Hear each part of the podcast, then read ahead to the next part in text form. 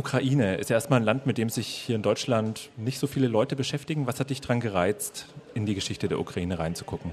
Also ich habe da mehrere Zugänge zu dem Thema. Biografische, politische und aus dem Geschichtsinteresse heraus. Ähm, biografisch vielleicht, also mein Vater war Ukrainer, ich bin in München geboren, aber mein Vater war Ukrainer.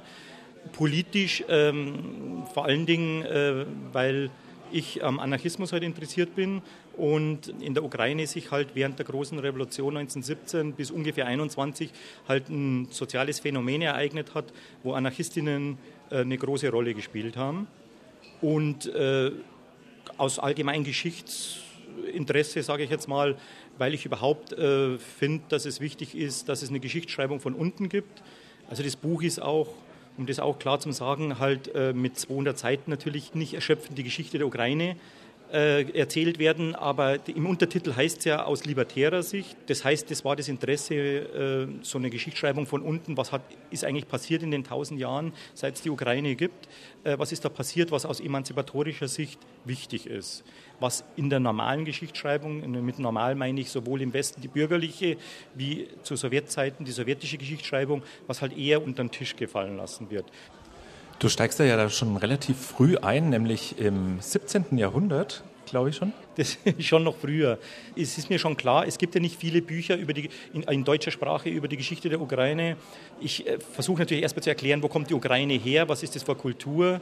Und ich steige eigentlich ein, äh, nämlich da, ab da es die Ukraine überhaupt erstmal gibt als Begriff und als Kultur, Sprache und äh, Bevölkerung, nämlich eigentlich im 8., 9. Jahrhundert. So.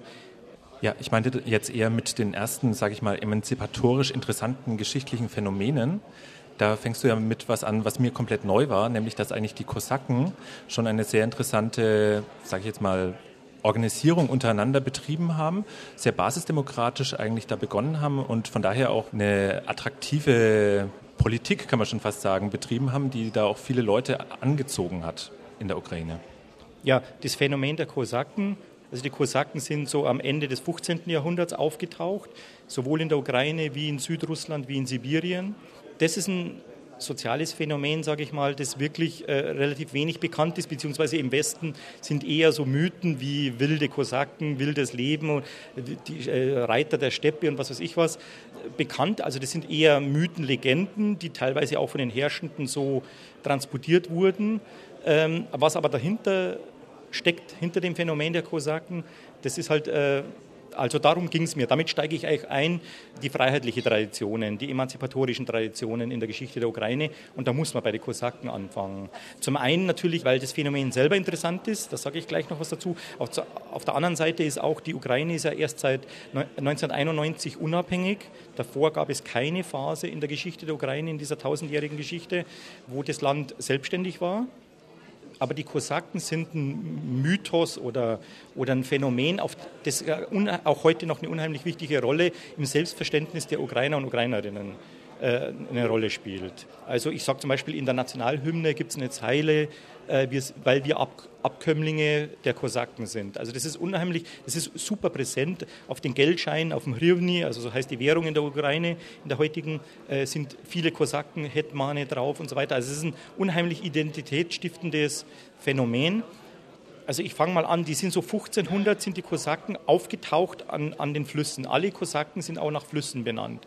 Die ukrainischen Kosaken heißen heute Dnepr-Kosaken, weil das der große zentralukrainische äh, Strom ist.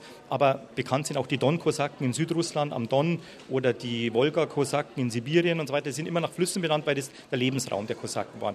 Die Kosaken sind, ich sage jetzt mal, entlaufene Krieger, entlaufene Soldaten am Anfang, die sich in selbstgeschaffenen Siedlungen an Flüssen angesiedelt haben, auf Flussinseln Inseln oder am Ufer des Flusses, äh, die dann von sowas wie Fischerei, Jagd in den Wäldern, Bienenzucht und so weiter gelebt haben, auch später dann äh, räuberische Beutezüge, Kriegszüge. Was sie auf keinen Fall machen wollten, waren Ackerbauern zu sein, weil das immer die Gefahr beinhaltet hätte, dass sie an einen Großgrundbesitzer, an einen Lehnsherrn praktisch äh, tributpflichtig bzw. Leibeigen wären. Also Ackerbau haben sie nicht betrieben, alles andere halt.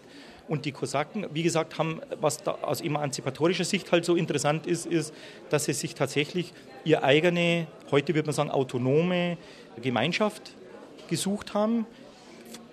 Ab 1500, wo, wo diese Kosakengruppen auftauchen, hat es auch in ihren Gemeinschaften keine Privateigentum gegeben. Das heißt, alles war Gemeineigentum.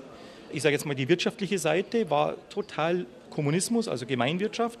Die politische Organisation der Kosakengemeinschaften war halt, dass es total basisdemokratisch, wie du schon vorhin erwähnt hast. Sie haben halt alles in Vollversammlungen, wirklich in Vollversammlungen, wo alle daran teilnehmen konnten, außer, man darf die natürlich auch nicht idealisieren. Es gab natürlich auch Punkte, also wir reden jetzt von 15, 1600, es gab natürlich auch Punkte, die aus heutiger Sicht zu kritisieren sind. Das ist die Frauenfrage zum Beispiel. Die Kosakenfrauen waren freier wie zur gleichen Zeit im, im polnischen oder russischen äh, Königreich, aber sie waren nicht gleichberechtigt. Ansonsten alle anderen schon. Also das heißt, Du konntest als Deserteur der zaristischen Armee, du konntest als steckbrieflich Gesuchter, du konntest als aus der Leibeigenschaft entflohener Bauer oder Bäuerin, äh, alle Leute, die praktisch mit entweder etwas auf dem Kerbholz hatten oder mit den äh, gesellschaftlichen Zuständen nicht zufrieden waren oder die wirtschaftlich äh, keine Existenzgrundlage hatten. All diese Menschen sind aus Russland, Polen, äh, aus der Walachei, aus Rumänien, aus allen möglichen Gebieten in Europa hat es das Wissen gegeben. Da gibt es autonome Gemeinschaften, die leben völlig unter ihrer eigenen Ordnung, sage ich jetzt mal, unter ihren eigenen Regeln, selbstgeschaffenen Regeln. Und alle Flüchtlinge, egal mit welchem Background, konnten in diese Kosakengemeinschaften flüchten und wurden vom ersten Tag an als vollwertiges Mitglied dieser Kosakengemeinschaften aufgenommen. Von daher ist es ein super interessantes, aus emanzipatorischer Sicht super interessantes Phänomen, viel wichtiger als wie das, was vielleicht im Westen auch bekannt ist unter, äh, unter den Kosaken. Du zeigst auch auf, wie dann diese Kosaken-Tradition, also diese libertären Errungenschaften, die es da schon gab, dann im 19. Jahrhundert eigentlich eine ja, sage ich mal, politische Intelligenz ja ähm, inspiriert oder beeinflusst haben, was dann eigentlich ähm, so gemündet ist in die sozialrevolutionäre Bewegung, die ja dann auch Anfang des 20. Jahrhunderts in revolutionären Bestrebungen eine große Rolle gespielt hat. Trotzdem ist es in der Ukraine ein bisschen anders abgelaufen als in Russland, obwohl ja Ukraine und Russland dann eigentlich, als bei der Gründung der Sowjetunion, eigentlich so der Kern ein Stück weit waren. Was hat denn ähm, die Ukraine da unterschieden von den Geschehnissen in Russland? Das war zum einen halt eben diese, diese Kosakentradition, die halt in Russland eben nur ganz in Südrussland war, aber in, äh, in der Ukraine äh, also viel größere Rolle gespielt hat, diese Kosakentradition. Dann kam aber natürlich dazu, dass die ukrainische Kultur, vielleicht noch, ein, noch einmal eines zur Erklärung, also die, ukrainische Sprache und die russische Sprache, die sind etwa so weit auseinander wie Deutsch und Niederländisch.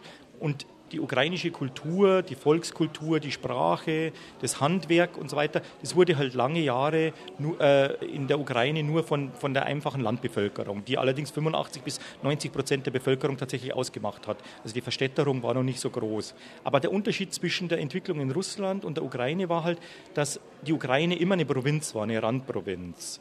Sie war wirtschaftlich benachteiligt, weil halt praktisch die größeren Investitionen eher in, Zentralrussland war, und, aber auch die soziale Benachteiligung, weil die Sprache unterdrückt wurde. Es gab also einen Zahnerlass, dass die, Sprache, die ukrainische Sprache in Wort und Schrift verboten ist.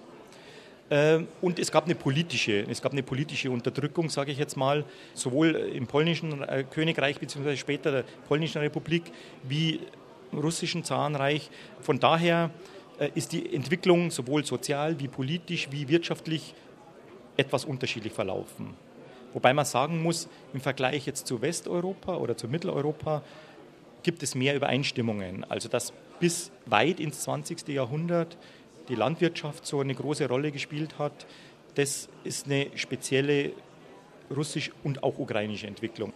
Während der Revolution selber war es aber so, dass in den ukrainischen Gebieten eigentlich auch ähm, eine andere politische Vormachtstellung da war. Also die, die Bolschewisten, die in Russland sehr sehr stark waren, haben in der Ukraine gar nicht so eine große Rolle gespielt. Was ist dann in dieser Revolution genau passiert? Das eine, was du angesprochen hast, war die Stärke der äh, Bolschewiki, also der kommunistischen Partei.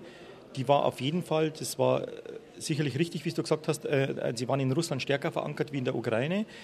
Ansonsten wäre der einzigste Unterschied noch die Bewegung der Machnocina, da komme ich gleich dazu. Im Großen und Ganzen, da würde ich eher wieder, wie ich vorhin auch in der, in der, in der Antwort in der vorigen Frage gesagt habe, mehr Gemeinsamkeiten zwischen der Ukraine und Russland sehen, als wir im Gegensatz zur, zu den Revolutionen und den Re zum Beispiel der Novemberrevolution in Deutschland, also zu den Revolutionen oder Revolutionsversuchen in Mittel- und Südeuropa sehen. Also eben die große, die, die wichtige Rolle, die die Landwirtschaft gespielt hat, wir sind also jetzt bei der Revolution 1917, selbst da waren noch 85 Prozent der Bevölkerung des russischen Zarenreichs, also auch der Ukraine, äh, hat am Land gelebt. Und ein Industrieproletariat gab es zu 5 Prozent etwa in der Ukraine. Politischer Ausdruck war das Phänomen der Sozialrevolutionäre, das es im Westen nicht gab.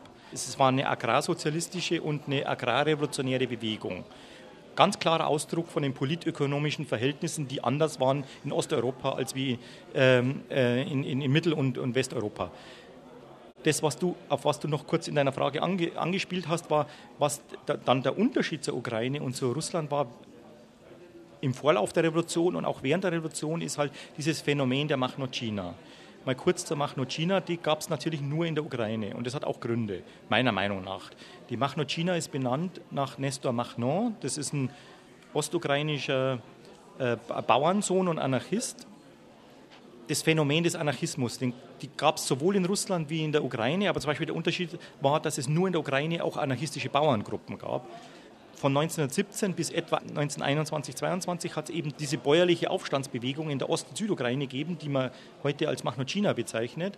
Ähm, das war wiederum Ausdruck von meiner Meinung nach von dem Erbe dies, das sozialrevolutionäre und kosakische Erbe, das eine ganz große Rolle gespielt hat. Also man spricht auch von der Machnocina, spricht man auch vom neokosakischen bäuerlichen Anarchismus. Und genau das trifft es. Jetzt würde ich mal in die ähm, Gegenwart noch springen. Die Orange Revolution hat ja in der Ukraine wenig daran geändert, dass das eigentlich ein turbokapitalistischer Staat ist. Die Freiheitsrechte werden auch immer weiter eingeschränkt momentan. Ich habe vor einem halben Jahr den ukrainischen Schriftsteller Serhii Schadan äh, interviewt der sich selber eigentlich als Anarchist bezeichnet, kann man so sagen. Diese Tradition, die du jetzt sagst, spielt die noch eine Rolle in der linken Politik aktuell in der Ukraine? So direkt nicht. Wenn man in die Ostukraine fährt, in dem Gebiet, wo die Machnocina praktisch gewirkt hat, dann ist er auf jeden Fall noch präsent in, in der Erinnerung der Menschen. Der Name Nestor Machno ist denen schon noch geläufig. Die, die sagen auch, das ist sowas wie, hm, ich sage so ein bisschen immer so wie der Robin Hood es ist schon auch klar, dass es, ein, ich sage jetzt mal, ein bisschen ein Gegenmodell zu den Bolschewiki war und zur Entwicklung in der Sowjetunion. Aber es ist natürlich nicht so, dass äh, wie soll ich sagen, also dass es irgendwie machnovistische Gruppen geben würde. Es gibt natürlich schon äh, kleinere anarchistische oder gewerkschaftliche Gruppen, die teilweise sich da ein bisschen drauf beziehen, aber das ist natürlich jetzt kein größeres gesellschaftliches Phänomen.